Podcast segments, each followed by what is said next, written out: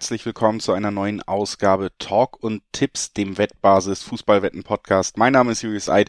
Ich freue mich wie jede Woche, euch Hörer hier begrüßen zu dürfen und ich freue mich natürlich auch, meinen geschätzten Kollegen Alex Troika begrüßen zu dürfen. Hallo Alex. Hallo Julius, Servus. Ja, du, äh, das kann man ja mal intern verraten, bist im Fußballtrikot heute am Start. Das sehen die Hörer nicht, aber ich sehe es. Also du bist wirklich komplett im Thema. Und das heißt, äh, heute geht's um Fußball. Das ist eine Lüge. Ist das nur ein T-Shirt?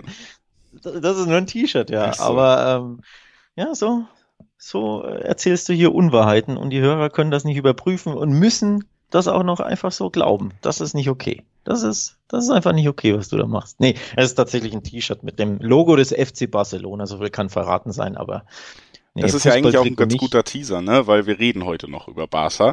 Das ist, das ist eine der Mannschaften, die am Ende des Podcasts bei unseren internationalen Topspielen dran sind. Also ähm, genauso wie ein Spiel aus der Premier League. Da haben wir ein spannendes London Derby und davor wollen wir euch einfach nochmal alle neun Bundesligaspiele liefern. In der Vergangenheit haben wir ja oft aussortiert, aber wir sind erst an Spieltag zwei. Wir versuchen das heute mal einfach dann einzelne Spiele vielleicht weniger ausführlich abzuhandeln, aber zumindest eine Tendenz und äh, ein, zwei Tipps auch dazu loszuwerden, dass ihr dann wirklich auch in Deutschland komplett informiert seid. Das alles starten wir nach ein paar Hinweisen. Sportwetten sind ab 18 nicht für Minderjährige geeignet und die Angaben, die wir hier machen, was die Quoten angeht, das sind Angaben ohne Gewähr, weil sich eben diese Quoten einfach noch jederzeit bei den unterschiedlichen Wettanbietern verändern können. Zu guter Letzt, Sportwetten können Spaß, aber auch süchtig machen. Und wenn das Ganze bei euch zum Problem wird, wenn der Spaß vorbei ist, könnt ihr Hilfe bekommen beim Support der Wettbasis, sei es per Mail oder per Live-Chat oder ihr guckt mal auf spielen-mit-verantwortung.de vorbei. Auch da gibt es erste Hilfsangebote. So, Alex, das erste Spiel, was wir heute besprechen wollen, ist logischerweise, wenn wir alle drin haben, dann wird ja nicht aussortiert, gibt es auch ein Freitagsspiel. Das gilt auch für diese Woche und macht dann chronologisch natürlich Sinn. Wir reden über Leipzig gegen Stuttgart und damit gegen eine Mannschaft, die ja sehr furios in die Saison gestartet ist und eine Mannschaft, die wirklich enttäuscht hat zum Saisonstart und ja, überraschenderweise ist es nicht der vermeintliche Favorit, der überzeugt hat in diesem Duell, ne? Und tatsächlich verspricht das ein sehr spannendes Freitagabendspiel. Ich bin wirklich gespannt. Leipzig schon ein bisschen unter Druck, klar, erst ein Spieltag, aber ne, Fehlstart ist Fehlstart. 0-1 in Mainz ist nicht so, wie sich Leipzig das vorgestellt hat. Und die Stuttgarter hatten vermeintlich natürlich einen leichteren Auftaktgegner in der Spielfallen Kräuter Fürth im Aufsteiger, aber beim 5-1 haben sie so brilliert, hätte ich jetzt auch nicht unbedingt erwartet. Und deswegen die einen sehr gut gestartet, überraschend gut, die anderen überraschend schwach. Das verspricht sehr viel für dieses Freitagabendspiel. Ja, ich glaube, was man bei Leipzig einfach sagen muss, ist eben auch, dass äh, wir haben ja eigentlich im letzten Podcast auch gesagt, theoretisch könnte es schwer gegen Mainz werden, aber Mainz war ja so vom Coronavirus und von Infektionen gebeutelt, dass da wirklich dann eine Rumpftruppe eigentlich am Start war, drei 18-Jährige in der Startelf und trotzdem wurde Leipzig niedergekämpft und das vielleicht so dieser erste Finger zeigt, das wird logischerweise dann über die Zeit vielleicht auch besser, aber dass äh, Jesse Marsch vielleicht im Moment auch noch so ein bisschen einfach die Erfahrung in dieser Liga fehlt, weil in Mainz in einem umkämpften, dreckigen Spiel unter die Räder kommen, das ist sicherlich vielen, fast allen schon mal passiert. wenn dir vielleicht die Erfahrung in dieser Bundesliga noch als Trainer fehlt, dann, dann läufst du auch mal rein, gerade am ersten Spieltag. Ne? Also ich fand, das war so ein bisschen so ein Fingerzeig, dass da vielleicht eben, ja, auch ähm, wenn man das sich hätte erwarten können, eh beim neuen Trainer. Aber da ist einfach noch eine Entwicklung, die stattfinden muss und die sicherlich noch lange nicht abgeschlossen ist. Ja, die Bild würde schreiben, Julius Eid zählt Marsch an nach dem ersten Spieltag. naja, Ganz klar. Ich sag ja, er kann auch besser der werden. Der Trainer aber. hat Schuld, eindeutig. Gut, Case closed. Nee, passieren halt einfach. Erster Spieltag natürlich super überraschend eben. Wir haben ja bei Mainz eher wenig zugetraut, eben aufgrund der Corona-Situation. Von daher tolle, tolle Leistung. Da mit einer ja, Rumpftruppe, mit einer halben Jugendtruppe zusammengewürfelte Mannschaft und dann den Topfavoriten Leipzig schlagen. Super Leistung von Mainz.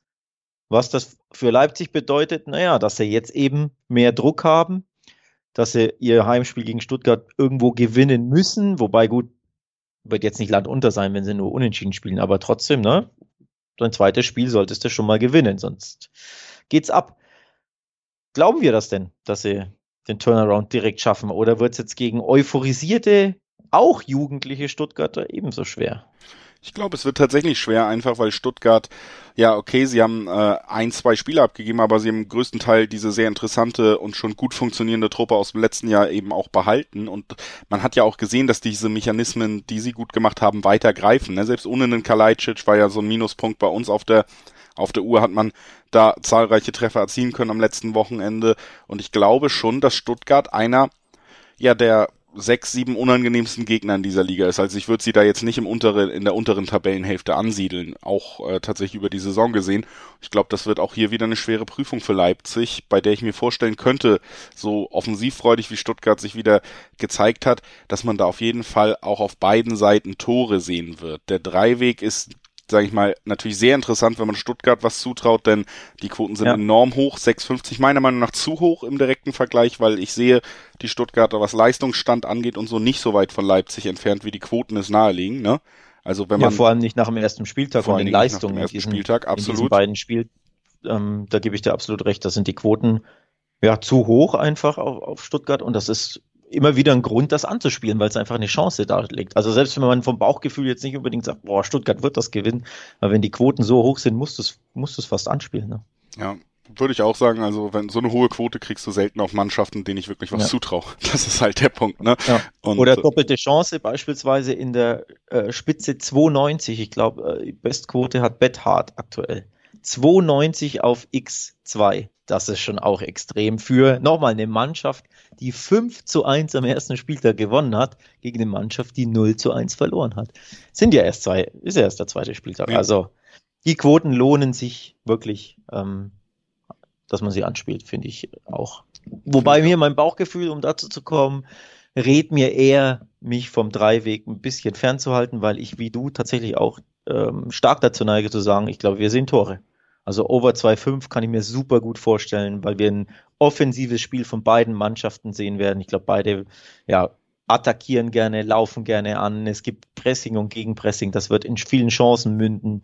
Deswegen erwarte ich Tore, Tore auch auf beiden Seiten, wie du es auch gesagt hast. Doppelte Chance kann ich mir auch sehr gut vorstellen. Also ich glaube, es gibt reichlich Tore, mindestens drei Stück, vielleicht sogar vier oder fünf in einem spannenden Spiel. Und wer dann gewinnt, sehen wir dann schon. Das würde ich auf jeden Fall so unterschreiben. Wie gesagt, auch beide treffen auch immer eine Möglichkeit hier diesem Spiel. Und äh, damit würde ich direkt überleiten zur nächsten Partie der Bundesliga, über die wir zu sprechen haben. Da gibt's Mannschaften, die sind nicht äh, so fröhlich in die Bundesliga gestartet, wie äh, zum Beispiel der VfB Stuttgart. Hertha hat sich äh, ja fast schon eine Klatsche in der Höhe 3 zu 1 gegen Köln eben abgeholt. Ne? Und das, nachdem man gehofft hat, Mensch, wir, fahr, wir wollen einfach Stabilität unter Dardai. Da ist man dann irgendwann zusammengebrochen im Laufe des Spiels, auch gegen die Baumgart-Kölner, die ja weiterhin jetzt qualitativ nicht äh, wahnsinnig äh, gut aufgestellt sind, aber die schon eine Energie auf den Platz gebracht haben, die man irgendwie sich erhofft hat, als man gehört hat, Baumgart wird Trainer. Ähm, Dardai unterlag da mit seiner Hertha und die müssen jetzt gegen Wolfsburg ran. Wolfsburg hat am ersten Spieltag von allen Mannschaften die wenigsten Expected Goals erspielt, nur 0,35 äh, in, in dem Spiel gegen den Aufsteiger aus Bochum. Also auch da wieder eine Enttäuschung, nachdem man sich im Pokal verwechselt hat und deswegen rausgeflogen ist, nachdem die Testspiele schlecht liefen.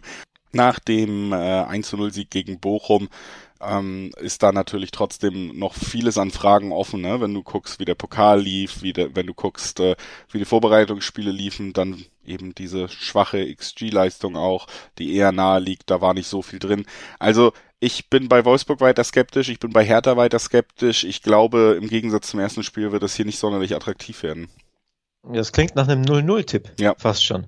Ähm, also zu Wolfsburg muss man natürlich sagen, immerhin ein Sieg. Also das ist ja schon mal sehr positiv für einen neuen Trainer nach einer sehr, sehr schlechten Vorbereitung, Pokal aus, aufgrund des Wechselfehlers.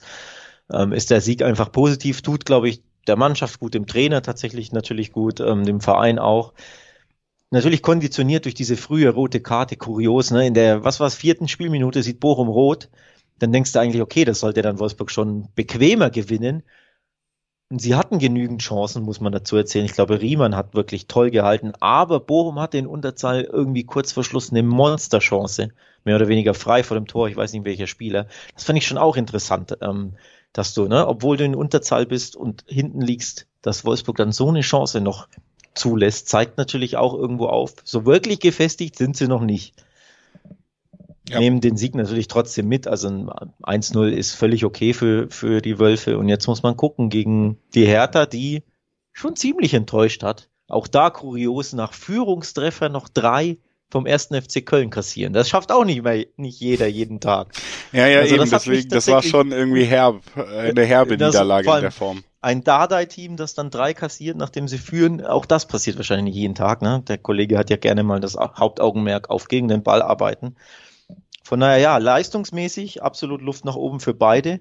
Irgendwie kulminiert das Ganze oder läuft das Ganze ein bisschen auf dem Unentschieden hinaus, finde ich, so auf dem Papier. 3,45 gibt's darauf.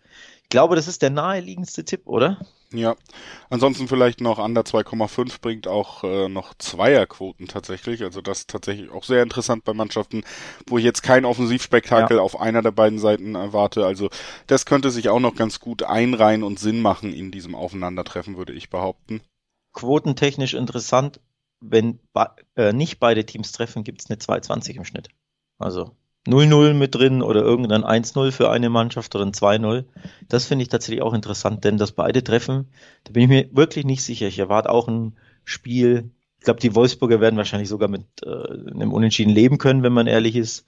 Und die Hertha, ja, wenn es dann in der 75. 1-1 steht, geht, geht die Hertha da Vollgas, weiß ich auch nee. nicht, ne, in der Angst da. Deswegen ist für mich deutet wirklich viel auf, wie du auch sagst, wenig Tore, Unentschieden, sowas in die Richtung. Also kein glanzvolles Spiel. Davon muss man leider ausgehen aus Zuschauersicht.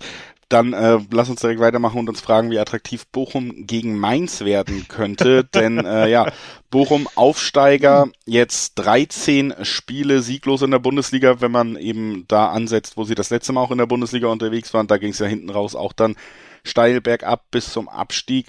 Dazu muss man sagen, dass äh, Mainz eigentlich der Ange Angstgegner tatsächlich ist in der Bundesliga-Historie. Also oh, Bochum hat äh, keinen Gegner mehr oder öfter gespielt, ohne überhaupt gewinnen zu können, als Mainz Stark. tatsächlich. Also Stark. Mainz auch noch Angstgegner und dann Mainz einfach, ja, da hat da wurden so gut die Weichen gestellt anscheinend, auch was das ganze Umfeld, was die Einstellung, was die Mentalität angeht mit Bo Svensson, mit auch Heidel und Martin Schmidt, die man zurückgeholt hat als Funktionäre, dass äh, sich diese starke Rückrunde sogar gegen Leipzig jetzt fortgesetzt hat, obwohl man eben von Corona geplagt war. Also ich muss ehrlich sagen, dass das Ergebnis am Ende und die Art auch, wie man es wieder erkämpft hat, mich einfach auch beeindruckt hat bei Mainz und ich finde, damit haben sie sich jetzt doch auch gegen Bochum den Favoritenstatus irgendwie verdient. Ja. Die Frage ist natürlich bei Mainz, wie stellen sie auf? Das ist einfach ein bisschen schwer zu prognostizieren. Ne? Die, die ähm, Tests werden ja dann noch ausgeführt. Man muss gucken, sind denn die Tests negativ? Wie viele Trainingseinheiten können die Spieler, die zuletzt in Quarantäne waren, absolvieren? Wie fit sind sie? Das ist für uns natürlich extrem schwer zu, ähm, ja, zu prognostizieren und da, das zu wissen. Äh, Corona-Quarantäne ändert halt so vieles in der Spielvorbereitung, dass Mainz halt einfach, ne, irgendwo ein unbeschriebenes Blatt bleibt, zumindest aufstellungstechnisch, mannschaftstechnisch. Und genau das war scheinbar auch irgendwo, ja, das Faustpfand gegen Leipzig. Und das kann es natürlich auch für Bochum werden, denn die Mannschaften können sich natürlich ganz, ganz schwer auf diese Mainzer vorbereiten, wenn du nicht mal weißt, wer spielt. Ne, ja. Du weißt nicht, in welchem System treten sie auf, du weißt nicht, wer genau agiert, auf welcher Position. Das macht es für die Gegner schwer und dass sie so unberechenbar sind, die Mainzer, das gefällt denen auch. Das hat, glaube ich, ich meine, Heidel war es vor dem Leipzig-Spiel gesagt, das wollen sie sich auch beibehalten. Das ist ein kleines Faustpfand tatsächlich. Ähm, ich glaube, das wird wieder sehr, sehr schwer für die Bochumer. Unterm Strich, es wäre natürlich überraschend, wenn Mainz mit sechs Punkten in die Saison startet, wenn sie so gebeutelt sind, muss man schon auch sagen. Also da würde ich absolut meinen Hut vorziehen. Kann mir hier gut vorstellen, dass es am Ende ähm, unentschieden ausgeht. Wenn ich fand die Bochumer so schlecht nicht in Wolfsburg dafür, dass sie in Unterzahl gespielt haben. Also diese rote Karte hat natürlich alles geändert. Wenn sie das schaffen, ohne rote Karte aus dem Spiel zu gehen, glaube ich, haben sie gute Chancen, mindestens einen Punkt mitzunehmen. Ja, also ausschließen würde ich das auch nicht, ähm, dass da doch die Punkteteilung am Ende steht. Ansonsten finde ich aber trotzdem kann man mal erwähnen, dass Mainz hier sogar als äh, von den Quoten her leicht benachteiligt gesehen wird. 2, 6, äh, 7er Quoten im Schnitt bei den Wettanbietern. Ist kurios, oder? Das ist äh, oder finde das ist normal. Nee, nicht, wirklich, finde ich. Also da, da, die halte ich auch für anspielbar irgendwie noch, weil für mich, wie gesagt, wäre meins Favorit. Müssen uns ja auch nicht immer einig sein. Und äh, ich finde die Quote halt dazu auch noch recht lukrativ, dass man mit sechs Absolut. Punkten startet. Ehrlich gesagt, ja, gut mit diesem ganzen Corona, das macht es so un prognostizierbar leider alles, aber am Ende muss ich sagen, ja. so wie sie in der letzten Rückrunde gespielt hätten, Leipzig, okay, das ist immer, da muss gekämpft werden, da brauchst du eine besondere Nacht, aber dass man gegen Bochum gewinnt, war vielleicht schon eingeplant. Das Spiel steht jetzt an, der Aufsteiger kommt. Also auch das für mich noch eine Möglichkeit, dass da durchaus am Ende eben die Punkte bei den Mainzern landen und das wird auch von den Wettanbietern durchaus gut dotiert. Dann lass uns einfach mal direkt weitermachen mit einem sehr, ja, mit einem Spiel, was meist sehr gut ausgegangen ist für den BVB, außer im letzten Februar, das nämlich die 19 Spiele äh, ja, wie die 19 Spieleserie gerissen, dass der BVB immer mindestens einen Punkt bei Freiburg mitgenommen hat. Freiburg konnte das erste Mal nach 19 Spielen wieder den BVB besiegen und ähm, das zeigt ja schon, dass eigentlich Freiburg immer ein ganz nettes Pflaster für den BVB war. Jetzt sind sie auch noch sehr furios gegen Frankfurt gestartet, aber es gab ja auch noch eine kleine Supercup-Niederlage unter der Woche. Es gab eine kleine Supercup-Niederlage. Die Frage ist natürlich, hat die irgendeinen Einfluss auf deine Form, auf dein Selbstbewusstsein? Schwer zu sagen ich fand den BVB gegen die Bayern gut, aber sie waren halt zwei, dreimal zu nachlässig, fast schon im Wortsinne dreimal. Sie haben ja drei Gegentore kassiert. Ne, stellvertretend natürlich dieser, dieser Fehler von Akanji, das Spiel ist völlig offen. Du hast die zweite, dritte, vierte Luft durch dein schönes Reus Anschlusstor. Dann macht Akanji diesen Monsterbock. Ohne diesen Fehler, ne, sehen wir vielleicht zumindest spannende, was waren es, 20, 20 Minuten am Ende. Also ich glaube, Dortmund war wirklich auf Augenhöhe mit Bayern. Aber Bayern war diesen einen Ticken abgeklärter. Was das für Freiburg bedeutet, der BVB-Fan wird sich denken oder hoffen, ja hoffentlich nicht viel. Nämlich äh, unser Selbstvertrauen sollte immer noch intakt sein durch diesen tollen Sieg zum Auftakt gegen Frankfurt. Übrigens haben wir da beide richtig getippt, oder? Handicap-Tipp war mein, meine Prognose. Viele Tore etc. Also da haben wir den BVB schon mal richtig eingeschätzt auch jetzt klarer Favorit, muss man dazu sagen, in, in Freiburg. Also der, die Supercup-Niederlage gegen die Bayern, ich glaube nicht, dass die große Einflüsse auf die, auf die Quoten haben. 1,50 im Schnitt gibt's auf den BVB-Sieg. Das ist okay. Ich glaube, in der Kombi kann man das einfach so anspielen, oder? Ja, würde ich auch sagen. Also ich sehe da auf jeden Fall auch Dortmund als klaren Favorit. Ich finde auch die Art am Ende, wie der Supercup gespielt wurde. Es war schon in den letzten Jahren, ich weiß, der Titel hat keinen Wert, aber es sind immer recht unterhaltsame Spiele meistens zwischen Dortmund und Bayern, weil ja ein ja. offenerer Schlagabtausch äh, gefahren wird. Also ich glaube, man muss da auch immer sagen, beide Mannschaften würden deutlich vorsichtiger herangehen an das Spiel, wenn es in Liga oder vielleicht sogar ein Finale im DFB-Pokal oder sonst was wäre. Ne? Also das äh, gibt dem Spiel immer einen besonderen Charakter und ich fand auch die Art, wie Dortmund aufgetreten ist ja. und wie die Niederlage kom äh, kommentiert wurde. Man hatte nicht das Gefühl, dass das jetzt wirklich das Selbstbewusstsein komplett irgendwie zu Boden gerissen hat. Dazu kommt, dass einfach die Offensivreihe in sehr guter Form ist und Freiburg müsste es eben schaffen, die Defensivreihe, die ja im Moment relativ dünn besetzt ist bei den Dortmundern, die müssten sie fordern, damit das Spiel irgendwie in ihre Richtung kippen kann. Ich sehe aber nicht, dass Freiburg sich oft aus diesem Druck einfach befreien kann, den Dortmund entfesseln kann mit dieser Qualität. Ne? Und ähm, deswegen sehe ich sie auch als klaren Favoriten, würde mich da einfach deinem Tipp anschließen und ähm, vielleicht personell aber nochmal vermelden, damit wir da auf dem aktuellen Stand sind, dass bei Freiburg Santa Maria den Verein verlassen hat. Äh, Rekordneuzugang und man muss auch ehrlich sagen, man hat es gesehen. Also ein ziemlich guter Fußballer, der auch bei Freiburg dann, was das Fußballerische, was die Ideen im Spiel anging, schon positiv auch herausgestochen ist. Der hat den Verein wieder verlassen. Maxi Eggestein kommt. Ähm, der äh, freut sich, dass er bei Werder Bremen nicht mehr seine eigene Verpflegung am Trainingsplatz bezahlen muss und äh, kann jetzt bei Freiburg wieder ein bisschen durchatmen, was das angeht. Aber wie gesagt, für mich auch eher ein Downgrade, was sie da noch in der Spitze erfahren haben durch diesen Wechsel. Ne? Also auch das, um nochmal erwähnt, um Freiburg. Möchtest du dazu was so, sagen? Ich möchte dazu sagen, dass ich zwei interessante Quoten und Tipps herausgehe gesucht habe. Für diejenigen, die sagen, BVB hat mir so gut gegen Frankfurt gefallen und auch gegen die Bayern. Es sind ja trotzdem die Bayern. Natürlich haben sie wieder verloren im Supercup. Ich glaube sogar, was, fünfte Niederlage gegen Bayern in Folge oder irgendwie sowas oder sechste. Aber es sind halt trotzdem die Bayern. So, also gegen sehr, sehr, sehr viele andere Mannschaften hätte die Leistung gereicht im Supercup-Finale für den BVB. Ne? Das muss man sich einfach nochmal vergewissern. Also sie haben wirklich gut gespielt, toll angelaufen. Ich fand, man hat auch, und das wird dir sehr, äh, sehr gut gefallen, man hat viel von diesem Rose-Fußball gesehen, dass du wirklich aggressives aktives Mittelfeldpressing vor der Mittellinie teilweise betreibst, den Ball wirklich jagst. Das hat mir sehr imponiert. Und das klappt gegen, wie gesagt, sehr, sehr viele Mannschaften wesentlich besser als gegen die Bayern, die halt abgeklärt sind und te technisch so stark und so routiniert. Also ich sehe da wirklich, wenn sie die Leistung wiederholen können aus jetzt den ersten beiden Pflichtspielen, sollte der BVB dieses Ding gewinnen. Und jetzt kommen wir zu meinen Quotentipps. Dortmund gewinnt zu 0, 2,75er Quote bei B-Win. Finde ich sehr interessant. Wenn man einkalkuliert, okay, Akanji hat jetzt seinen Fehler gemacht, nochmal passiert ihm das nicht, why not zu Null-Sieg? Oder wenn man sagt, ja, Freiburg trifft, aber der BVB gewinnt 2,70er Quote bei B-Win. Also ich finde beide Tipps sehr, sehr interessant. BVB-Tipp mit reinnehmen, schöne Zweier, hohe Zweierquote. Weißt du Bescheid? Die finde ich auch beide sehr gut. Kann ich mich nur anschließen. Würde sagen, wir nehmen die Ausfahrt äh, zum äh, nächsten Duell. Das ist das zwischen Frankfurt und Augsburg. Aber bevor wir da weiter drauf eingehen, möchte ich euch natürlich auch nochmal, liebe Hörer, nahelegen, durchaus mal auf wettbasis.com vorbeizuschauen, denn da gibt's eben auch zu all diesen Bundesligaspielen, über die wir gerade sprechen, nochmal separierte Vorschauen. Es gibt die amüsante Bundesliga-Vorschau, die ist auch jetzt schon wieder fürs kommende Wochenende online. Da wird auch nochmal auf alle Spiele geblickt, in einem anderen Ton, eben in schriftlicher Form. Also wenn ihr euch da noch weiter mit diesen Spielen auseinandersetzen wollt, dann ist das eigentlich der perfekte Punkt, um damit zu starten. Also das noch ein kleiner äh, Hinweis von mir, wettbasis.com. Und jetzt würde ich sagen, gucken wir auf die beiden Mannschaften, die für mich somit die größten Enttäuschungen des ersten Spieltags waren, nämlich Frankfurt, die ja in Dortmund ordentlich einen abbekommen haben. Und auch die Augsburger haben ja eine hohe Niederlage kassiert, obwohl man sich ja eigentlich erhofft hat, dass es unter Weinziel ein bisschen besser wird als über weite Strecken unter Herrlich in der letzten Saison.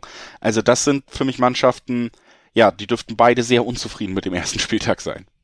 Ja, die dürften tatsächlich beide sehr unzufrieden sein. Für Augsburg ist natürlich so eine Schlappe katastrophal. Nochmal die SGE in, in Dortmund, da kannst du verlieren, da kannst du, wenn Haaland und Reus gut drauf sind, auch mal zwei, drei kassieren. Ich glaube, schlimmer ist das Ding für Augsburg zu Hause gegen Hoffenheim. Da rechnest du dir einiges aus, ne, gegen eine Truppe, die eigentlich jeder in der Liga mal schlagen kann. Die Augsburger sind halt einfach eine, eine ja, Rollercoaster-Mannschaft, aber da dann so heftig eins mitzubekommen und 0 zu 4 zu Hause zu verlieren, das ist schon bitter. Die Frage ist, nimmt man diesen Rucksack, diese Pleite mit nach Frankfurt oder kann man hier das komplett abschütteln? Ich fürchte eher ersteres. Also ich neige stark dazu zu sagen, das wirkt nach, dieses 0 zu 4. Und sehr viele Punkte wird Augsburg in Frankfurt eher nicht holen, wahrscheinlich eher 0. Ja, was mir da eben auch noch Sorge macht bei dem Ergebnis 4-0, man kann so ein bisschen zugutehalten, es hätte jetzt nicht in der Höhe unbedingt ausgehen müssen. Also wenn es ein 3-0, ein 2-0 gewesen wäre, hätte ich gesagt, wäre es leistungsgerecht auch gewesen. Mein Problem ist eher, auf keinen Fall war irgendwie vorstellbar, dass Augsburg da selber in Führung gehen könnte. Und das war ja eigentlich schon im letzten Jahr dieses große Problem unter Herrlich. Ne? Da waren ja Bremen und Augsburg eigentlich die beiden Mannschaften, wo man gesagt hat, das ist immer super gelaufen für die, wenn es 0-0 ausging. Und an, wenn alle Sterne richtig standen, haben sie tatsächlich aus Versehen eine Ecke reingeköpft oder so und mal drei Punkte mitgenommen. Aber das war es ja schon damals. Und jetzt haben sie mit Weinziel ja schon in der letzten Saison den Trainer gewechselt, aber dieses Schema ist so deutlich drin geblieben und das macht mir wirklich Sorge, weil ich, ähm, also aus Augsburger Sicht, mir persönlich macht es wenig Sorge, muss ich auch ehrlich sagen, aber ähm, die Augsburger, glaube ich, die sollten sich schon Sorgen machen, wenn das so weitergeht und ich äh, sehe da dann eben doch auch die Qualität bei Frankfurt deutlich höher, ne? Und das war ja auch so ein Punkt bei Hoffenheim einfach, dass du da zum Beispiel einen Kramaric hatte, hattest, der war dann einfach ein anderes Kaliber nochmal und da konnte Augsburg wenig gegen tun, zumindest in dieser Form. Ja, ich erhoffe mir ein Tor von Santos Borre. Den habe ich bei Kicker in meiner Managermannschaft und der hat zweimal am Tor geschnuppert gegen den BVB. Einmal äh, schöner Kopfball, der von Kobel gehalten wurde und einmal, glaube ich, aus aussichtsreicher Position übers Tor buxiert. Also von daher, Frankfurt war offensiv schon irgendwo im Spiel. Natürlich war Haaland und Co. zu schwach, aber ich habe bei Frankfurt eben schon spielerisch was gesehen. Und bei Augsburg eben nicht so viel. Und jetzt Heimspiel SGE. Blieb die SGE letztes Jahr nicht komplett daheim ohne Niederlage? Ich meine schon. Ob man das jetzt rüber transportieren kann, neuer Trainer, neue Saison, schwer zu sagen, aber unterm Strich, mein Punkt ist ja, traditionell ist die SGE zuletzt heimstark und sie haben sich gut genug offensiv präsentiert, dass ich ihnen ein, zwei Törchen zutraue, zumindest das eine Tor mehr als Augsburg. Sprich, mein Tipp ist ganz klar und ziemlich einfach und billig, um ehrlich zu sein, der Dreiweg-Tipp auf Frankfurt, denn es gibt 1,60er Quoten und ich finde, das reicht für eine Kombi absolut. Ja, würde ich mich auch anschließen. Da gibt's tatsächlich relativ wenig in der Kombi aus äh, Wett, Quotenhöhe und äh, Favoritenstatus zu sagen, bin ich komplett äh, bei dir. Bin mal gespannt, wie das beim nächsten Spiel aussieht, weil da sind die Rollen jetzt nicht auf den ersten Blick so eindeutig äh, verteilt, Alex. Ich spreche über Fürth Aufsteiger, die natürlich gegen Stuttgart äh, schon unter die Räder gekommen sind, gegen Arminia Bielefeld, letztjähriger Aufsteiger, eine der Mannschaften, die ja auch eher im Abstiegskampf noch angesiedelt sind. Damit vor allen Dingen halt ein super wichtiges Spiel für Bielefeld, ne? Weil das ist so eine der Mannschaften, vor denen man bleiben muss. Ja, oder eben für Fürth. Das ja, ist eine der Mannschaften, wo du sagst, da sind drei Punkte daheim. Mehr als drin, mehr als machbar, fast schon Pflicht auf dem Weg zum Nicht-Abstieg. Ne? Also Fürth Bielefeld, ja, Abstiegsduell am zweiten Spieltag kann man da drüber schreiben. Ähm, Leider klingt es nicht ganz nach Bundesliga, das Duell, ne? wenn man ehrlich ist. also es könnte auch ein Zweitligaspiel sein, ohne jetzt den beiden Vereinen zu nahe treten zu wollen, natürlich. Aber ja, super wichtiges Spiel für beide schon am zweiten Spieltag, vor allem für, für die Fürther, finde ich. Denn wie viele Spiele gibt es, da frage ich dich, Julius, in denen die Spielvereinigung Kräuter Fürth der Favorit ist? Nicht sonderlich viele in dieser Saison. Ich Aktuell glaube keines. Von den Quoten her. Doch, aktuell sind sie es nämlich von den Quoten her. Echt? 2, 5, 9 ist die Durchschnittsquote auf den 40 und 278 die Durchschnittsquote auf den Bielefeld-Sieg. Kann ich ehrlich gesagt so. nicht nachvollziehen, vor allen Dingen, weil die Kannst Arminia erstens ganz gut eingekauft hat. Natürlich muss sich das in der Saison noch entwickeln. Dann gegen Freiburg auch schon das 0-0 zumindest geholt hat, jetzt am ersten Spieltag. Und ich finde, das war tatsächlich sogar ein 0-0 typische Fußballfloskel der eher schöneren Sorte. Also es war jetzt nicht komplett unansehnlich, dieses Spiel. Klar gebe ich dir recht, das Spiel klingt jetzt führt gegen Bielefeld nicht nur stark nach zweite Bundesliga. Es könnte sich auch lange auf diesem Niveau bewegen, wenn man ganz ehrlich ist, weil Fürth natürlich auch noch eine recht junge Truppe mitbringt, die jetzt ähm, keine richtige Ligaerfahrung hat. Aber ich glaube, das ist eben auch der Schlüssel für Bielefeld. Du hast da einfach ein paar Leute, die deutlich mehr Erfahrung auf den Rasen bringen können. Du hast einfach relativ einfache Mittel, die funktionieren können. Alleine diese langen Bälle auf Klos, die man auch wieder im ersten Spiel schon gesehen hat, das ist einfach ein Mittel für Bielefeld, was auch gegen Kräuter Fürth, glaube ich, zu ein paar Chancen führen wird. Und am Ende sehe ich sie da einfach einen Ticken stärker. Da bin ich ganz ehrlich. Und wenn du dann jetzt sagst, die Quoten sind so spannend auf Bielefeld, dann äh, würde ich hier sagen, die Mannschaft, die ein Jahr lang schon in dieser Liga quasi überstanden hat, die wird dem Neuaufsteiger hier die Punkte abnehmen und uns dann anscheinend eine sehr schöne Quote bescheren. Ja, man muss ja leider das ansprechen, was man schon bei Augsburg gesagt hat, muss man hier natürlich auch thematisieren, nämlich ne, diese die Klatsche am ersten Spieltag. Wie geht die Mannschaft ähm, aus Fürth damit um mit diesem A1-5 in Stuttgart, wo, wenn man ganz ehrlich ist, sich die zumindest die Hintermannschaft nicht wirklich erstligatauglich präsentiert hat. Also am ersten Spieltag so krass chancenlos sein und vor allem in der Abwehr, ne, dermaßen ja, körperlos zu agieren, das fiel ja viel zu leicht, den Stuttgartern da Tore zu schießen. Waren es zwei oder drei Ecken, wo du dir denkst, äh, ja, zumindest bei einer Ecke musst du ja ne, aktiver agieren und aufmerksamer sein. Und die Frage ist eben, nimmst du das wieder mit, diesen Rucksack? Ist das, steckt das noch in den Köpfen, dieses 1 zu 5? Und du kannst so, ein, ne, so eine Trotzreaktion zeigen oder eben affektiert dich das noch und du bist jetzt verunsichert und oh, ich darf nicht wieder ne, auf die Hölzer kriegen oder, oder viele Gegentore kassieren. Das ja, ist die Frage. Das, das Problem ich, bei ich recht Fürth schwer, ist du für mich dann eben auch, dass sie ja eigentlich nicht unbedingt die Qualität haben, um dann diese Trotzreaktion vielleicht abzurufen. Ne? Also wenn du eh weißt, okay, wir werden es dieses Jahr schwer haben und dann kommt am ersten Spieltag der Aufsteiger aus dem letzten Jahr und schenkt dir fünf Dinge ein, ohne ihren besten Stürmer im Kader, dann ist das, glaube ich, eher das erste Zeichen für, oh, das wird eine richtig harte Spielzeit für uns Jungs und nicht irgendwie was, was eine Trotzreaktion hervorruft. Also ich, ich sehe Fürth wirklich dieses Jahr, gerade auch mit diesem Auftakt, da, da muss entweder irgendwie so ein Schlüsselmoment her, dass da wirklich irgendwie ein Lauf gestartet wird, aber wenn das weiter in diese Richtung geht und so sieht's für mich im Moment mehr aus, dann wird das ein kurzer Aufenthalt in der Bundesliga und auch einer, der punktemäßig nicht wahnsinnig berauschend sein wird. Also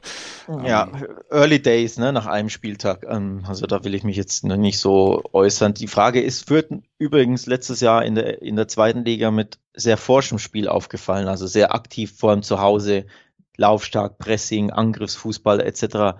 Und die Frage, die ich mir stelle, ist, behältst du das bei? Bleibst du ne, bei dem, was dich erfolgreich gemacht hat, was dir den Aufstieg beschert hat? Oder denkst du dir jetzt nach deinem 1 zu 5, ich lege jetzt das Hauptaugenmerk auf die Defensive, gehe es lieber vorsichtiger an gegen Bielefeld, weil ich will erstmal sicher stehen. Und na, so, so tauschst du das eine gegen das andere und die Frage ist, was, was tut der Mannschaft gut oder was ist besser für die Mannschaft? Das ist schwer zu sagen. Bringt mich dazu, dass ich glaube, sie werden eher nicht auf Teufel komm raus stürmen und die Bielefelder sind dafür ja auch nicht bekannt. Sprich, es gibt eher wenige Tore, also ein Under 2,5 ist für mich gut vorstellbar. Oder auch interessant, der Tipp, dass es zur Halbzeit unentschieden steht. Mal was anderes, denn da sind die Quoten über 2-0 traditionell. Und wenn die einen es vorsichtiger angehen und die anderen, die eh schon 0-0 am ersten Spieltag gespielt haben, auch nicht unbedingt stürmen wollen, warum soll es nicht zur Halbzeit ja sogar 0-0 stehen? Ja, könnte ich mir auch vorstellen. Und am Ende sehe ich dann eben Bielefeld als Sieger. Und das ist dann mein Tipp, der natürlich auch eine relativ lukrative Quote mitbringt. Alex will ja auch immer, dass ich mich hier so ein bisschen was traue, also mache ich das auch ja, mal. Und äh, tippe einfach gut. mal im Dreiweg direkt und zwar auf Bielefeld und äh, würde sagen, wir können zum Topspiel kommen, zumindest was die Ansetzung angeht. Eigentlich auch von den Namen her, wir haben viele Duelle mit, sagen wir mal, entweder Kellerduelle oder ungleiche Kontrahenten. Hier haben wir schon zwei Mannschaften, die man auf Augenhöhe einordnen kann und äh, die ja auch dicht beieinander wohnen. Also auch der Reiseweg dürfte nicht irgendwie Einfluss haben auf die Leistung der beiden Mannschaften. Leverkusen empfängt Gladbach am Samstagabend und das ist unser Topspiel, wie gesagt, meiner Meinung nach an diesem Spieltag auch zu Recht die Ansetzung. Und ich bin äh, sehr gespannt, äh, wie torreich es wird, denn um auch mal hier wieder historische Einleitung zu schaffen, Leverkusen hat gegen keine andere Mannschaft so viel Tore erzielt wie gegen Gladbach. Also das ist ja schon mal ein gutes Zeichen, dass wir hier vielleicht auch ein attraktives Spiel auf dem Samstagabend sehen. Ja, ich hoffe doch. Also die Namen versprechen auch hier Offensivfußball, technische Finesse, Angriffsfußball, Tore natürlich. Die Quoten äh, versprechen das schon auch irgendwo, denn ganz klar, beide treffen 1,50 im Schnitt, das ist nicht sonderlich hoch. Ne? Also die Wettanbieter glauben schon auch an Tore und zwar auf beiden Seiten. Ja, und das Spannende ist ja tatsächlich dann auch gerade, so im frühen Saisonstadium so ein Spiel zu haben, wo es eh äh, offensiv hergeht und attraktiv, dass dann auch wirklich noch vielleicht ein Ticken mehr Tore fallen, als wenn man wirklich in der Saison drin ist, die Mannschaften sich auch komplett wiedergefunden haben in ihrem neuen Verteidigungsstil. Beide haben ja auch einen neuen Trainer, ne? Also ich Tippst könnte mir vorstellen. 4 -4? Bitte? Tippst du ein 4-4? So ungefähr, ich wollte es gerade sagen. Ich wollte nur mal erwähnen, dass wir auf Over 3,5 in diesem Spiel und das würde sogar ein 2-2 beinhalten, wo wir sagen würden. Richtig absolut realistisches Ergebnis. Ne? Da haben wir schon zwei Vierer, zwei Fünferquoten dass oh, es über 3,5 geht. Und ganz ehrlich, ich kann mir das richtig gut vorstellen. Samstagabend, zweiter Spieltag, die Abwehrmechanismen der beiden Teams greifen nicht. Die individuelle Klasse in der Offensive ist aber nicht so leicht zu nehmen, auch wenn vielleicht nicht alle Abläufe stimmen. Es öffnen sich Wege auf beiden Seiten. Ich könnte mir vorstellen, dass wir hier viele Tore sehen und dass dann die Quote mit 2,5 auf äh, over 3,5, die finde ich schon sehr gut, muss ich sagen. Also das wäre so eine meiner Top-Quoten zum Topspiel auf jeden Fall. Gefällt mir gut. Übrigens, schon recht viel auf dem Spiel für beide, denn der Verlierer beschert dem, äh, der Gewinner beschert dem Verlierer einen kleinen Fehlstart, ne? Denn die Mannschaft, die äh, dann verlieren würde oder verlieren wird, die hat zwei Spiele nicht gewonnen. Das ist nicht so unbedingt der Anspruch dieser beiden Teams, die ja gerne nach Europa wollen, möglichst vielleicht sogar ne, auf die Top 4 blicken, logischerweise. Und wenn du dann die ersten zwei Spieltage nicht nur nicht gewinnst, sondern eins unentschieden spielst und eins verlierst. Ne? Gladbach ja zum Auftakt gegen Bayern unentschieden. Und die Leverkusen eh schon ein bisschen resultatmäßig enttäuscht in Union Berlin. Also da ist auch einiges auf dem Spiel, so dass beide sich sagen, hey, wir wollen hier schon gewinnen. Ich bin auch gespannt. Ich freue mich auch auf das Spiel. Ich neige tatsächlich dazu, dass es keinen Sieger gibt bei diesem Spiel. Also sprich traditionell das Unentschieden tippe. Aber ich möchte es garnieren und zwar Remis mit Toren boostet ein bisschen die Quoten. 3,60 ist, glaube ich, der Durchschnitt am, beim Remis und ein Remis mit Toren bringt eine 4,10 mit sich, teilweise beim ein oder anderen Wettanbieter, in dem Fall B-Win. Also ja, da haben wir Tore, wir haben das Remis und wir haben eine Viererquote. Klingt gut klingt sehr gut und ja, 0-0 ist vielleicht tatsächlich das Ergebnis, was man sich am schlechtesten vorstellen kann an, bei diesem Spiel. Ne? Ja, also ja. mit ja. Äh, Tore, das macht auf jeden Fall schon Sinn, da würde ich auch mitgehen. Generell, Gladbach hat mir auch gegen Bayern total gut gefallen zum Saisonstart eigentlich. Also ich fand, sie waren näher an drei Punkten als die Münchner äh, über dieses Spiel. Zumindest in der Schlussphase, ne? Zumindest in der Schlussphase, wo dann auch vielleicht ja. äh, naja, man weiß ja, wie Schiedsrichter pfeifen, wenn Bayern spielt, aber äh, ui, ui, auch ui. das ähm, ein Problem. das muss man mit einkalkulieren. Sie werden es nicht gegen Leverkusen haben, so stark zumindest. Das heißt, ich könnte mir tatsächlich vorstellen, erstens, dass es viele Tore werden. Das Unentschieden halte ich auch äh, total im Möglichen. Ansonsten aber auch, das muss man nochmal erwähnen, Gladbach hat hier Dreierquoten. Ne? Und ja, ähm, ja. ich finde, die, das ist... Die stechen mir tatsächlich auch ins Auge. Äh, auch riskanter Tipp natürlich, klar, logisch, aber eine Dreierquote auf einen Gladbach sich in Leverkusen. Ich finde, das ist eh ein Münzwurfspiel. Also für mich, oder ja, was heißt Münzwurfspielen? Gibt es eine Münze mit einem Würfel mit drei Seiten, so muss man sagen. Ne? Also Nein, ich kann mir da alles vorstellen. Natürlich gibt es einen Würfel mit drei Seiten. Wie soll das denn? In so, in so besonderen Spielhandlungen, wo du hier das schwarze Auge und sonstige Brettspiele spielen kannst, da gibt es garantiert Würfel mit drei Augen. So drei Liebe Seiten. Hörer, ja, wenn ihr Feedback Egal. habt oder euch mit ja. äh, Bildern von drei seitigen Würfeln melden könnt, könnt ihr das tun das, unter podcast.wettbasis.com oder ihr ja. guckt mal bei Social Media vorbei, auf Instagram wettbasis_de oder auf Twitter nur @wettbasis. Meldet euch mhm. gerne mit Feedback oder Würfelbildern. Ja, bitte schickt uns, wenn einer von euch so einen Würfel mit drei Seiten besitzen sollte, schickt uns ein Bild davon an Social Media tatsächlich an unseren Twitter-Kanal. Ja. Unabhängig davon, ich wollte darauf hinaus, du kannst da wirklich dir alles sehr gut vorstellen bei diesem Spiel. Also ein Leverkusen-Sieg, ein Unentschieden und ein Gladbach-Sieg, alles für mich 33 Prozent Chance. Und wenn du dann eben eine Dreierquote bekommst, um da auf deine Quote zurückzukommen, das ist schon lukrativ. Ja, sehe ich genauso. Ich sehe auch jetzt zumindest ja, im Vergleich, ich sehe jetzt nicht Leverkusen vor Gladbach, dass Gladbach da dann mit drei wirklich bewertet ist. Das ist nochmal auch eine Möglichkeit, aber wie du sagst, es ist immer auch das Spiel mit dem Feuer bei solchen, bei solchen Tipps, weil wir, ich würde mich jetzt auch nicht aus dem Fenster lehnen und sagen, Gladbach gewinnt das auf jeden Fall. Ich will von dir wissen, ob Hoffenheim das auf jeden Fall gewinnt, denn die sind ja 4-0 in die Saison gestartet. Wow. Und ähm, mhm. gegen Union Berlin geht's jetzt dieses äh, dieses Wochenende quasi. Wir hören uns auch beide eigentlich in der Saisonvorschau. Union Berlin wird's mit der Doppelbelastung im Laufe der Saison schwerer haben als in den letzten beiden Jahren. Die läuft noch nicht. Das heißt, jetzt ist ja eigentlich mal der Zeitpunkt, wo Union Berlin Punkte sammeln sollte, wenn es später schwierig wird.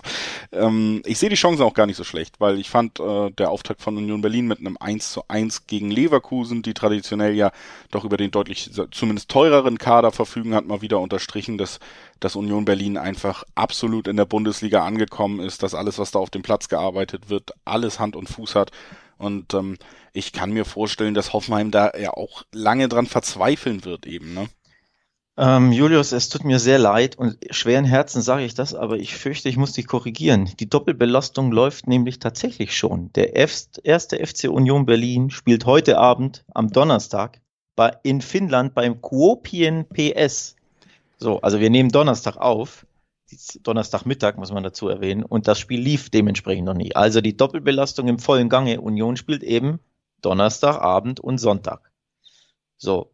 So, dann möchte ich alles zurücknehmen. Nein, ähm, also klar, klar ist das dann natürlich aber genau der Punkt, den wir angesprochen haben, kann man ja wieder so aufgreifen. Jetzt sind sie in der Situation, wo sie nicht den breitesten Kader der Liga haben und eben Donnerstag nochmal ran müssen, wo sich Hoffenheim ausruhen kann nach auch einem positiven Start. Also ja, das verschiebt die Vorzeichen auf jeden Fall und ähm, macht es ja. für Union Berlin und wird es im, immer wieder, wenn diese Situation aufkommt, wird es für Union Berlin auch immer wieder schwer machen. Ja, das muss man einfach mit einkalkulieren, kann man aber aktuell noch nicht ganz, weil wir nicht wissen, wie das Spiel in Finnland ausgegangen ist. Ne? Verlieren sie da hoch, Nehmen Sie da äh, was mit nach Hoffenheim, also negativ, äh, emotional, ne? eine Niederlage mit nach Hoffenheim, dann, dann tendieren wir wahrscheinlich natürlich viel stärker auf den Hoffenheim-Sieg. Gewinnen Sie in Finnland, sind Sie da euphorisiert. Oder eben, ja, Doppelbelastung generell, also wie, wie fit, wie müde sind die Spieler, wie sehr wird rotiert, das kann man heute am Donnerstag einfach Wer noch nicht einschätzen. Deswegen, ja. wer verletzt sich, logisch, das kann man noch nicht einschätzen. Deswegen bisschen unglücklich, ne, über generell in so einem Spiel, das sehr schwer zu tippen ist, muss man auch ehrlich ja. sagen. Ne? Hoffenheim Union ist unabhängig von jeglicher ähm, ja, Einflüssen bei Union einfach ein schwer zu tippendes Spiel. Und dann eben diese Union äh, Doppelbelastungsdinge aufgrund der Conference League macht es schwierig. Deswegen möchte ich mich da gerne im Dreiweg ehrlich gesagt enthalten. Ja. Grundsätzlich eins kann ich für mich selbst ausschließen, das ist der Union-Sieg. Den sehe ich tatsächlich nicht in, in Hoffenheim. Deswegen neige ich stark zur doppelten Chance 1x, weil dann ist, sichere ich mich ab. Natürlich sind die Quoten darauf jetzt nicht immer so prickelnd, ne? Ähm, 1,30 da, aber das wäre so der Tipp, wo ich sage, da, da ist man recht safe mit, finde ich, 1x auf Hoffenheim. Ja, sonst kann man, glaube ich, noch erwähnen, dass äh, Hoffenheim jetzt drei Spiele in Folge, wenn wir auf die letzte Saison noch mitblicken, mindestens zwei Tore pro Spiel erzielt hat und Union Berlin in den letzten elf Spielen saisonübergreifend immer mindestens ein Tor kassiert hat. Also das dann vielleicht nochmal einfach so, dass zumindest Hoffenheim erzielt ein Tor auf jeden Fall auch äh, ja. sehr gut vorstellbar ist, dass wir hier eben das auch erleben werden wieder, dass das das zwölfte Spiel wird, wo Union Berlin Tor kassiert. Ansonsten auch, wie gesagt, einfach von uns der Hinweis, achtet vielleicht auch, habt mal ein Auge drauf, wie das Unionsspiel dann ausgeht. Äh, heute Abend in der Euroleague, zumindest äh, heute, wenn wir Conference League. auf Conference League, wenn wir äh, in der Aufnahme stecken das äh, nochmal so nahegelegt. Wir wollten ja heute alle neun Spiele drin haben. Das hier ist am schwersten zu prognostizieren. Das wollen wir euch natürlich auch ehrlich sagen und da nicht dann ewig falsche Fährten legen und am Ende komplett falsch liegen. Das letzte Spiel der Bundesliga. Alex, wir sind tatsächlich bei Spiel neun in unserer Besprechung angekommen. Es ist der Rekordmeister, der Supercup-Sieger, ein Team, was von ganz Deutschland völlig zurecht geliebt wird. Der FC Bayern gegen Köln. Ähm, klarer Favorit natürlich die Bayern, aber ich äh, bin gespannt, ob Köln nochmal so eine Energieleistung raushaut und ob die Bayern ja eher das Schlussphase Gladbach-Gesicht zeigen oder ob sie das Supercup-Gesicht zeigen können am Wochenende. Äh, welches Gesicht zeigen denn die Kölner? Zeigen sie das Hertha-Gesicht mit drei Toren? Ja. Auch ein schönes Gesicht. Das, äh, das ist ja das, was ne? ich meine. Ne? Also Baumgart hat da ja. schon offensichtlich geschafft, mindestens diesen Einsatzwillen, die Energie, äh, die zu seinen Mannschaften, die Paderborn ja auch einfach ausgezeichnet hat, das hat er schon irgendwie ins Team transportiert bekommen. Das Gefühl bekommt man auf jeden Fall, wenn man die Auftritte von Köln jetzt gesehen hat. Und ähm, dann die Münchner natürlich auch ein Spiel mehr unter der Woche als die Kölner, die sich komplett ausruhen und vorbereiten konnten das muss man ja auch sagen, der Supercup war ja recht körperlich, ne? Also es gab ja, ja einige absolut. Spieler, die immer wieder lagen, die aneinander gerasselt sind. Da wurde wirklich niemand geschont. Manuel Neuer jetzt äh, angeschlagen auch nach diesem Spiel. Das bedeutet, ja. der beste Torhüter der Bundesliga, was er auch noch im Supercup unterstrichen hat, äh, wird ja. äh, wohl nicht zur Verfügung stehen. Also Bayern nimmt schon einige Blessuren mit in das Duell gegen Zumindest Zumindest am Donnerstag konnte er nicht trainieren, muss man natürlich gucken. Bis Sonntag ist ja noch ein bisschen Zeit. Wie schlimm die Verletzung ist, äh, wissen wir jetzt aktuell noch nicht. Early Days natürlich. Aber ja, er droht auszufallen. Also das kann man natürlich auch mit einkalkulieren, dass man sagt, ja, wenn Ulreich spielt, vielleicht gucke ich da mal auf 1. FC Köln trifft. Ne? Erst äh, Köln erzielt ein Tor. Kann man sich ja schön äh, dem Dreiweg fernhalten, denn gegen die Bayern zu tippen, fällt einem natürlich extrem schwer. Erst recht, nachdem sie jetzt im Supercup ja enorm Selbstvertrauen getankt haben, muss man ehrlich sagen. Das war kleines Ausrufezeichen ne, bei diesem starken BVB im Signal Iduna Park gewinnen.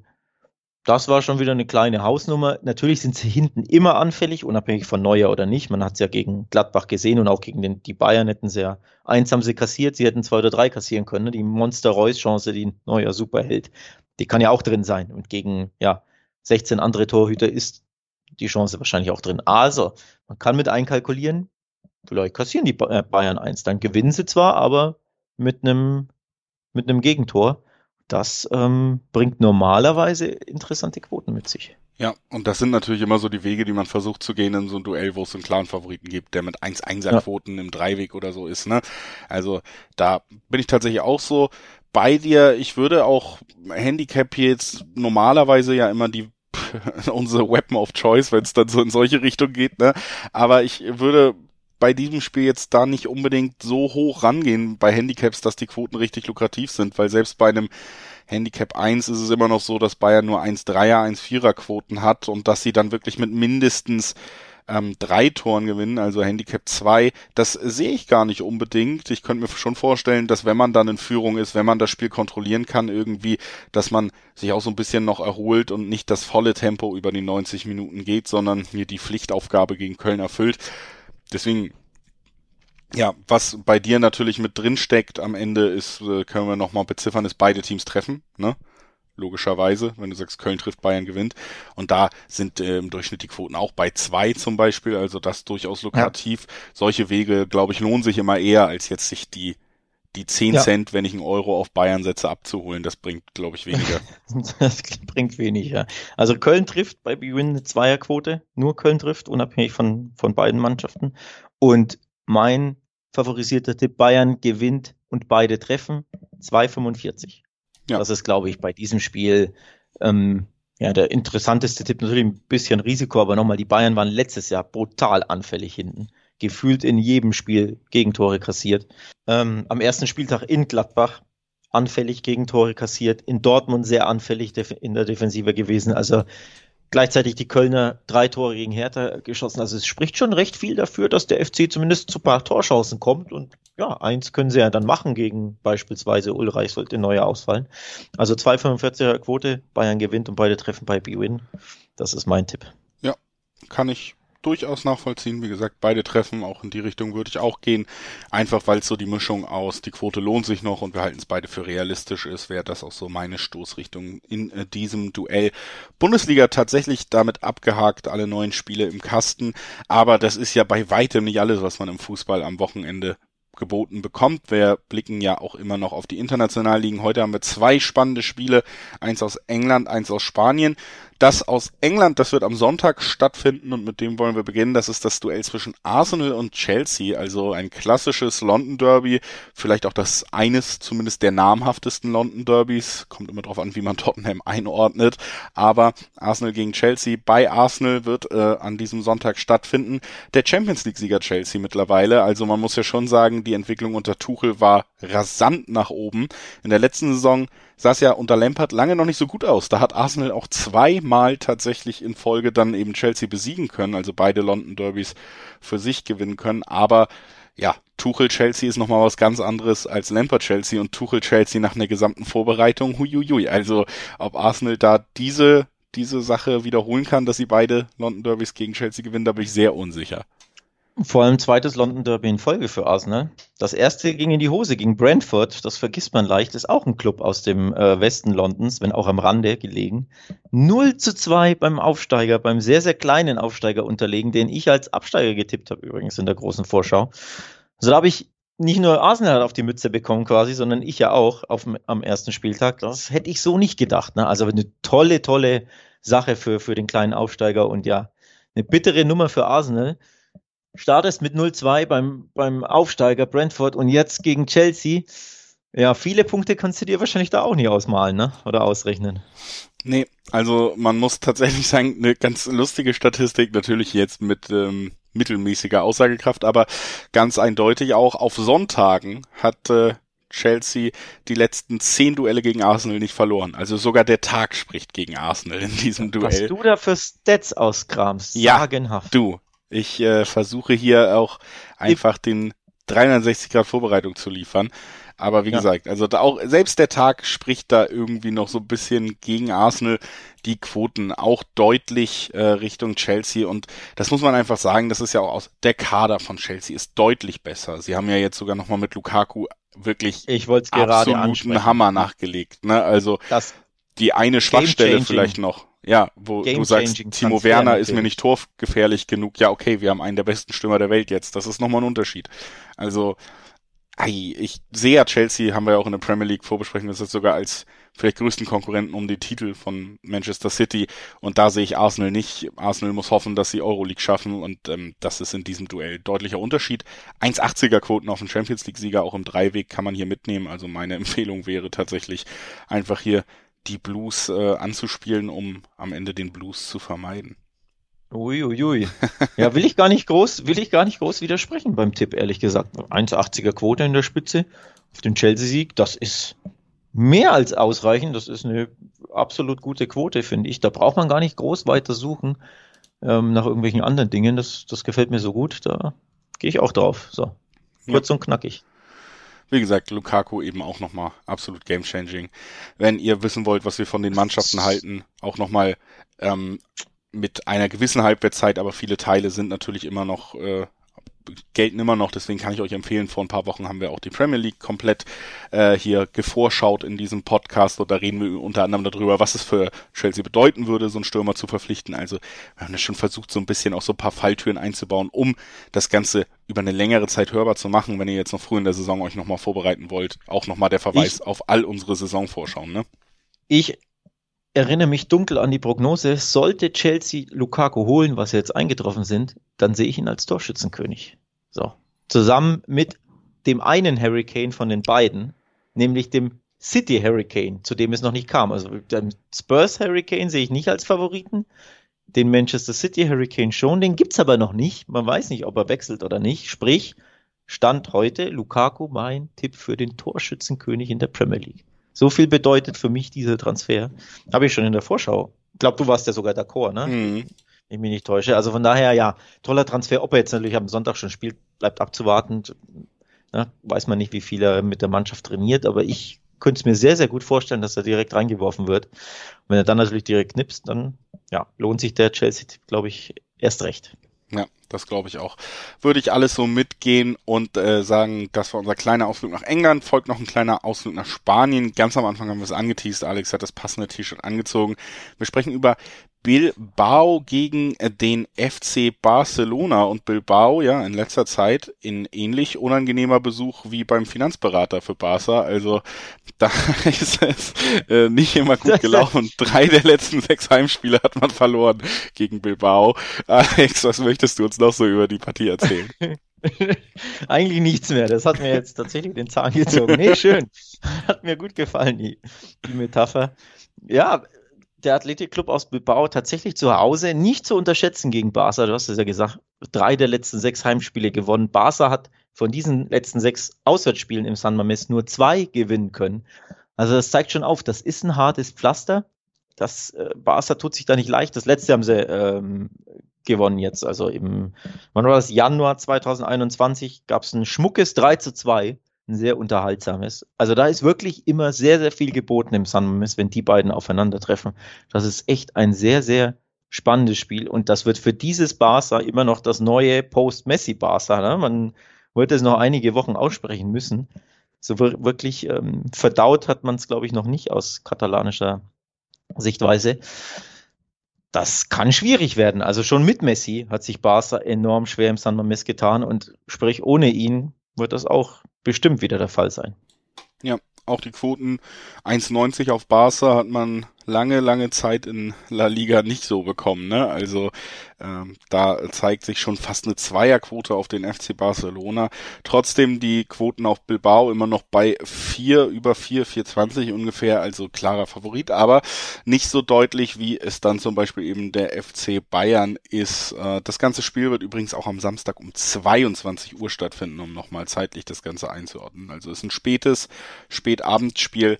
Und ähm, ich bin da tatsächlich auch sehr gespannt, weil man im Moment ja trotzdem auch immer, du hast es gesagt, dieses Post-Messi und die ganzen Störgeräusche von außen. Man hat immer so ein bisschen das Gefühl, dass es bei Barca schnell, wenn jetzt irgendwie mal was schief gehen könnte, dass so eine kleine Abwärtsspirale ja, weil es gibt so wenig, was diesen Verein auffangen könnte. Das ist ja kein stabiles Umfeld im Moment. Ne? Der Kapitän ist jetzt auch weg, dieser Schlag, der damit zusammenhängt, dann eben auch die Finanzen. Also ich glaube tatsächlich, für Barca ist dieses Spiel auch einfach enorm wichtig. Du kannst trotz allem irgendwie ein positives Signal setzen, wenn du damit jetzt den Saisonstart fortführst. Wenn du es verlierst, dann könnte es richtig schwer werden in den nächsten Wochen. Ja, also sie haben muss ich ehrlich sagen, sehr, sehr gut reagiert auf den Messi-Abgang im ersten, am ersten Spieltag. Das kann man ja noch kurz thematisieren. 4 zu 2 gegen Real Sociedad gewonnen, immerhin die letztes Jahr fünf beste Mannschaft in Spanien, ähm, also auf Tabellenplatz 5 gelandet. Da haben sie wirklich zu Hause natürlich im Camp Nou, da fällt es ihnen immer noch mal leichter. Die Fans waren zurück, das hat, glaube ich, der Mannschaft auch den Boost gegeben. Aber was ich sehr positiv fand, dass die Mannschaft wirklich als Mannschaft agiert hat, dass man kollektiv versucht hat, diesen Messi-Abgang zu kompensieren und dass man das von Minute eins angezeigt hat, wo sie wirklich die erste Chance hatten sie nach 30 Sekunden. Und sie hatten nach 10 Minuten drei weitere und das Tor fiel ja auch recht früh in der irgendwie 18. oder 19. Minute. Also der Auftritt von Anpfiff weg vom Barca war sehr, sehr euphorisiert, sehr entschlossen, sehr motiviert. Das macht natürlich Mut grundsätzlich. Ähm, also der Auftritt war gut, Aber im Camp Nou tun sie sich halt auch einfach leichter, weil, warum auch immer, die Gegner da irgendwie ein bisschen die Hosen voll haben, erst recht, wenn, wenn Fans im Stadion sind. Das muss jetzt für San Mames nicht unbedingt so viel bedeuten, denn San Mames ist einfach ein besonderes Pflaster. Da gilt quasi das Gegenteil. Da feuern die, die, die ähm, Basken da ihr, ihr Athletik Bilbao da dermaßen an. Das kann wirklich sehr, sehr unbequem werden. Also die Leistung stimmte von Barca im ersten Spiel wirklich, macht auch positiv, macht auch Mut für diese sicherlich sehr schwere Saison. Aber in Bilbao ist wirklich eine Feuerprobe. Ich tue mich da enorm schwer zu sagen, ja, Barca wird das gewinnen.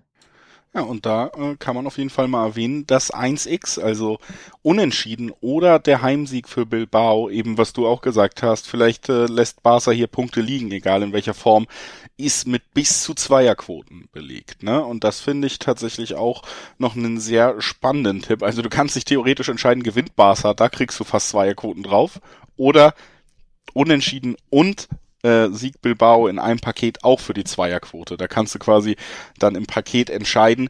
Und äh, ich bin da bei dir. Ich könnte mir auch vorstellen, gerade so Samstagabend jetzt Bilbao sehr schweres Pflaster. Also, dass da vielleicht dann doch am Ende das Unentschieden steht oder deswegen finde ich auch den, die, das ist mal die Quote, die ich jetzt hier hinten raus nochmal loswerden wollte, so. Sagen wir so. Ja, also eine ne Niederlage von des FC Barcelona kann ich mir nicht vorstellen, gebe ich ehrlich zu.